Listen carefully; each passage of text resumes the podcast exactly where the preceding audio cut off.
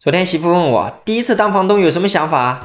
七年前大学刚毕业的我只能租房住，到现在呢手里有房子可以出租，心里确实美滋滋的。我知道屏幕前肯定有朋友早都当上了房东，甚至成为了大家向往的包租公包租婆。那你还记得第一次当房东的心情吗？快来评论区留言吧！因为我是第一次当房东，也有几个疑问向大家印证：一，往后的租金还能再涨吗？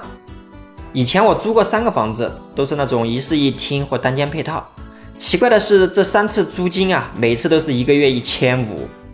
今年还有一个朋友买了其中一个小区的房子，这五六年过去了，那里的租金基本上没有变。二，家具家电更换频率高吗？一般家具家电多少年更换一次啊？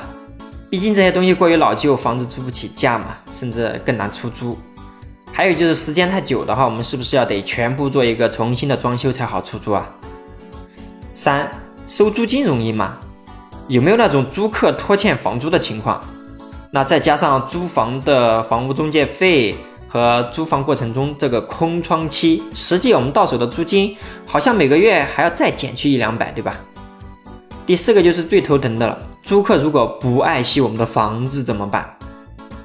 那我出租的是二零一八年装修的两房，每个月租金是一千九，一年也就二点二八万。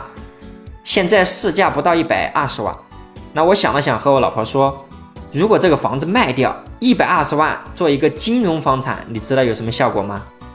首先，我们不用担心哪里去找租客，也不用担心收不到房租，更不用操心什么家具家电坏了找人维修，我们只管交钱，其他什么都不管。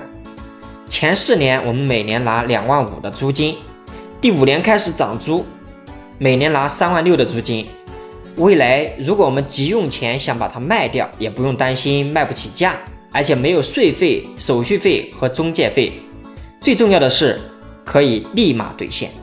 比如三十年后把它卖掉，立马兑现一百五十三万；五十年后把它卖掉，可以立马兑现两百万。